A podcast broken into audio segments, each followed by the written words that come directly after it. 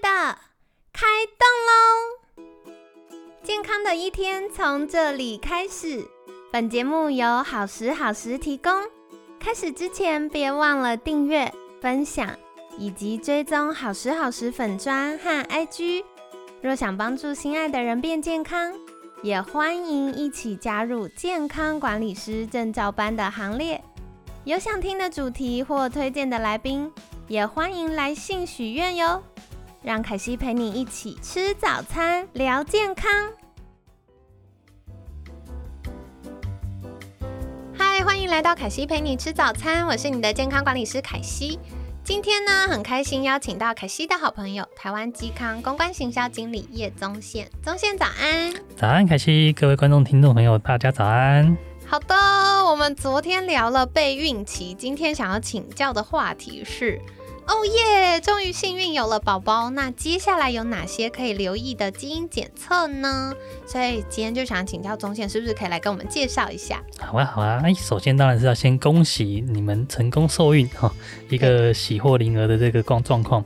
好，在产前基因检测这一块呢，其实可以做的事情不少哦。那目前产前检测在妇产科医院呢，它能提供。啊，像是超音波这些形态上的检查，那基因哦，就是胎儿的染色体这一块的检查就比较少了，哦，局限于呃，像过去的羊膜穿刺后的染色体核型分析，好，我们就看到一条一条的那个染色体排列的一个图图腾这样子，那以及呃，一样是透过羊膜穿刺的染色体羊水晶片分析，哦，这是两个不一样的项目。那什么什么？我听到一个很玄妙的东西，什么晶片？是染色体的羊水晶片，好酷哦！这个怎么进行呢？它就是透过就是抽取妈妈的呃胎儿羊水哦，它需要一定的周数哦，因为大概到十六周以上的时候，四个月以上，宝宝比较稳定的时候，以及这个腔室的时候才有羊水哦，可以做进行采取的动作。那而且它还有上限哦，就是因为宝宝会一直长大，那上线之后它就会挤压。就是让羊水又没有办法那么好取样这样子，对，所以它有一个周数的一个局限在，哦，这是羊膜穿刺的采样的局限。嗯，那它在取完羊水这个简体之后呢，就进行所谓的染色体晶片，哦，直接做晶片的分析，去看看说有没有一些微片段缺失，或者是染色体的一个重复上的异常这样子。哦，好，比较细微的部分。嗯，了解了解。那如果做完这个分析的话，它它大概会需要呃多长的时间呢？呃，这个大概检验呃十抽完之后，大约是二到三周，二到三周。对，那除此之外呢，其实现在还有一个是一般抽血的方式。哦。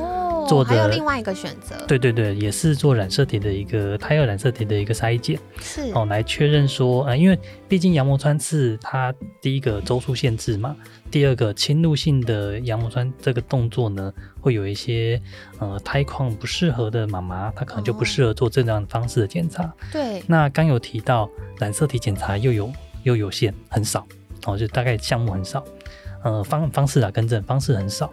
哦，那那现在就有一个抽血的方式，任何妈妈就都可以去选择跟试用这样子。哦，因为抽血的话就是比较是妈妈的血液这样子，所以对宝宝的影响是比较少的。嗯，哦，好酷哦！哎，我真的觉得现在医学的进步让我们有更多的选择，然后也对于整体的有效性、安全性也是越来越提升。没错，没错。哦，那接下来想请问的是，什么样的宝宝妈妈会需要这样的检验呢？呃，一般产前的话呢，呃，染色体异常有两种，两种在大概分成两大类了。一种是所谓的染色体的倍数异常，哦，就是我们知道人的染染色体是两条成一对，对，哦，总共二十三对，对。那有的时候在复制分裂的时候，就会发生一些不可预测的异异常，它可能变成三条了，好像我们熟知的唐氏症，嗯，哦，它就是在第二十一条染色体上。发生了变成三条的状况，哦，那又顺利的存活下来，就会变成我们呃已知的糖宝宝哦，唐氏症宝宝，哦，那这样子的异常就是我们称为染色体的倍数异常。那另一种就是在每一条的染色体或多或少的几率会发生所谓的染色体局部上的区块异常，好像是缺失，发生部分的缺失，或者是部分的重复。对，那基因发生这样的异常呢，其实都或多或少会影响一些功能。哦，天哪！所以我觉得我们可以健健康康出生长大，真的是一件很了不起的事哎。就是本来想说它不是自然而然，然后嘣嘣嘣的就长大嘛，其实没有，在这个过程中，身体有非常非常多的事情在运作，然后包含小到这么微小到基因的程度，它也有可能万一哎一个地方多了或少了也是不行的哦，所以这个也是哇，身体真的很了不起耶。那所以像这个就是不管是什么宝宝妈妈，什么样的呃年龄啊或健康状态，主要想要更进一步了解现在我们的宝宝的情形，就可以做的检验。那刚刚提到还有另外一种状况呢？哦，另一种状况就是刚刚后面后半段提到的，就是染色体细节上的异常。哦，对对对对对。所以嗯，这个是不是跟年龄有关，还是新手宝宝妈妈可以留意什么？那已经是很多胎的老手宝宝妈妈可以。注意什么呢？OK，呃，如果是刚刚第一个阶段提到的染色体倍数上的异常呢，在比较高龄的夫妻，哦，不管是夫或妻，都有比较高的机会会提升这样的异常机会。哦，难怪，所以政府针对这个高龄产妇会有比较多的呃产检的要求。对或者是会有比较多的喂教，就是这个原因。是是是，尤其像羊膜穿刺就有高龄的时候就有相对应补辅助，因为它的某些疾病症状，它像是熟知的唐氏症，哦，越高龄它的发生几率是拉是上升的。哇，那刚刚提到的第二种染色体异常，这种片段缺失的这一块，它就跟年龄没有关系。哎，所以大家都有机会中奖。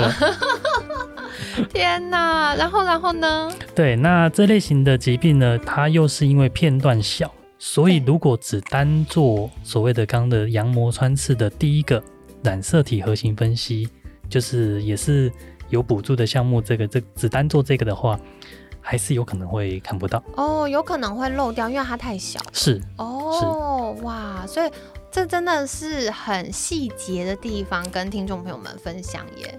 就是对对对，这真的是哦。对对，好，所以跟大家分享。那其实凯西也有点好奇哦，就是像嗯，凯西自己过去啊，听到比较多产检的项目，就像刚刚中线提到的，针对像嗯罕见的遗传疾病唐氏症啊等等的情形。那还有什么是我们在？这个产检的基因检测过程当中可以验出来的呢？嗯，啊，还有就是像之前有提过的，呃，夫妻双方的一些隐性遗传病，现在在妇产科有的就是隐性的代因第二名的，就是呃脊髓性肌肉萎缩症。哦，我们星期一跟大家分享过的那个概念。对，然后以及性染色体的会造成目前诶第二大的智力影响的 X 染色体脆折症。那针对妈妈个人哦，还有一个就是像叶酸代谢基因，可以做一个了解。哎，那是什么？可以多分享一点吗？跟叶酸有关？因为我知道很多时候妈咪怀孕的时候，或包含嗯，我们健康管理师在跟功能医学的医师合作，协助让啊夫妻在备孕的过程当中，那医生也会建议妈妈要多补充一些叶酸。然后没想到叶酸居然也跟基因这件事有关。是。呃，因为叶酸代谢基因呢，它会辅帮助身体去代谢叶酸这个物质。嗯，那其实最主要的原因是因为有一个在生化反应中的一个同半胱氨酸这个物质，对，它会跟我们经叶酸代谢的那个半产物，对，结合之后把这个同半胱氨酸这个去除掉。对。可是如果说我们叶酸代谢基因是比较微弱的。哦，它的基因型跟一般人不一样，它的效率就会下降。下降之后呢，排除那个同伴胱氨酸就会呃下降，甚至是完全没有作用。而这个东西，哦，最主要是在这个东西，这个同伴胱氨酸呢，会影响脑神经的发育，尤其在胎儿早期这个建制神经发育的这一个阶段，所以异常的重要。对对对，这很重要。这凯西帮大家小冷知识科普一下。刚刚讲同半胱氨酸呢，对于我们成人来说，就是可能呃，因为它是一个身体代谢过程当中的产物。那正常来说，就像刚刚中线提到的，我们会有营养素进来，然后让它继续往下一个比较没有这么毒的物质继续去代谢，然后最后最后我们就可以把它排出体外。但是啊，其实有一些人哦，在基因当中呢，我们会有一些调控的基因异常，所以就会让这个同半胱氨酸没有办法这么好的代谢。那如果没有好好代谢的话，大家也不用担心，它不会立刻有一个什么很严重的疾病。可是，嗯，如果代谢废物啊，这个在身体里累积久了，它还是会让我们健康失衡。所以它像同半胱氨酸，它就是一个氧化的。东西氧化的压力，它可能会造成我们的啊这个心血管的疾病啊，或者是神经系统的疾病。那特别是像刚刚我们有提到，宝宝在妈妈肚子里，就是妈妈还在怀孕的时候，宝宝是要发展很多他的神经系统的。所以如果他的神经系统没有办法运作这么顺畅的话，可能就会影响到孩子的健康。所以如果在呃妈妈怀孕的过程，我们可以知道，哎，妈妈的一些些小小调控基因，它的效能没有这么好。本来工厂有三条生产线，现在只剩一条的时候，就会产能不足嘛，有点塞车。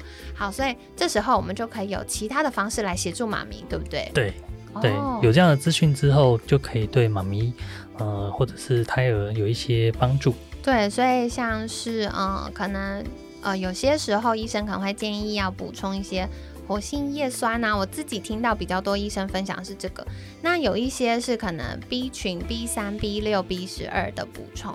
那这个呢，说回来，大家到底要补什么，补多少量？因为每个人的健康状况不太一样，所以最好还是去询问你的医疗人员哦。那这样子会是比较安全又有效的做法。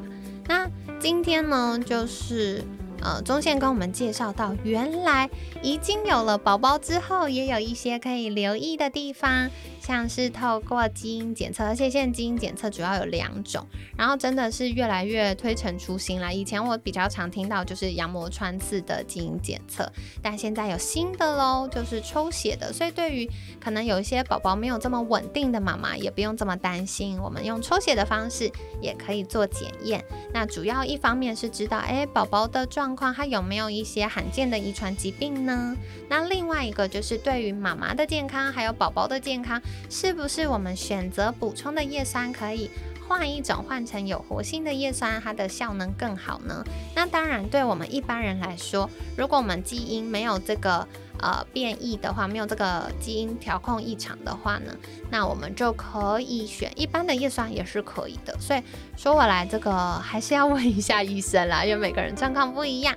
那但是多一点资讯就可以多一点讨论的空间。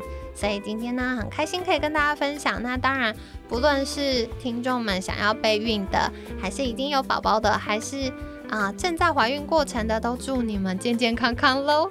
那在节目尾声一样，想再次邀请宗宪，如果大家想获得更多相关资讯，想要进一步知道，哎，这个检测到底是什么呢？那可以到哪里找到你们呢？嗯，各位听众朋友，可以在网络搜寻台湾基康。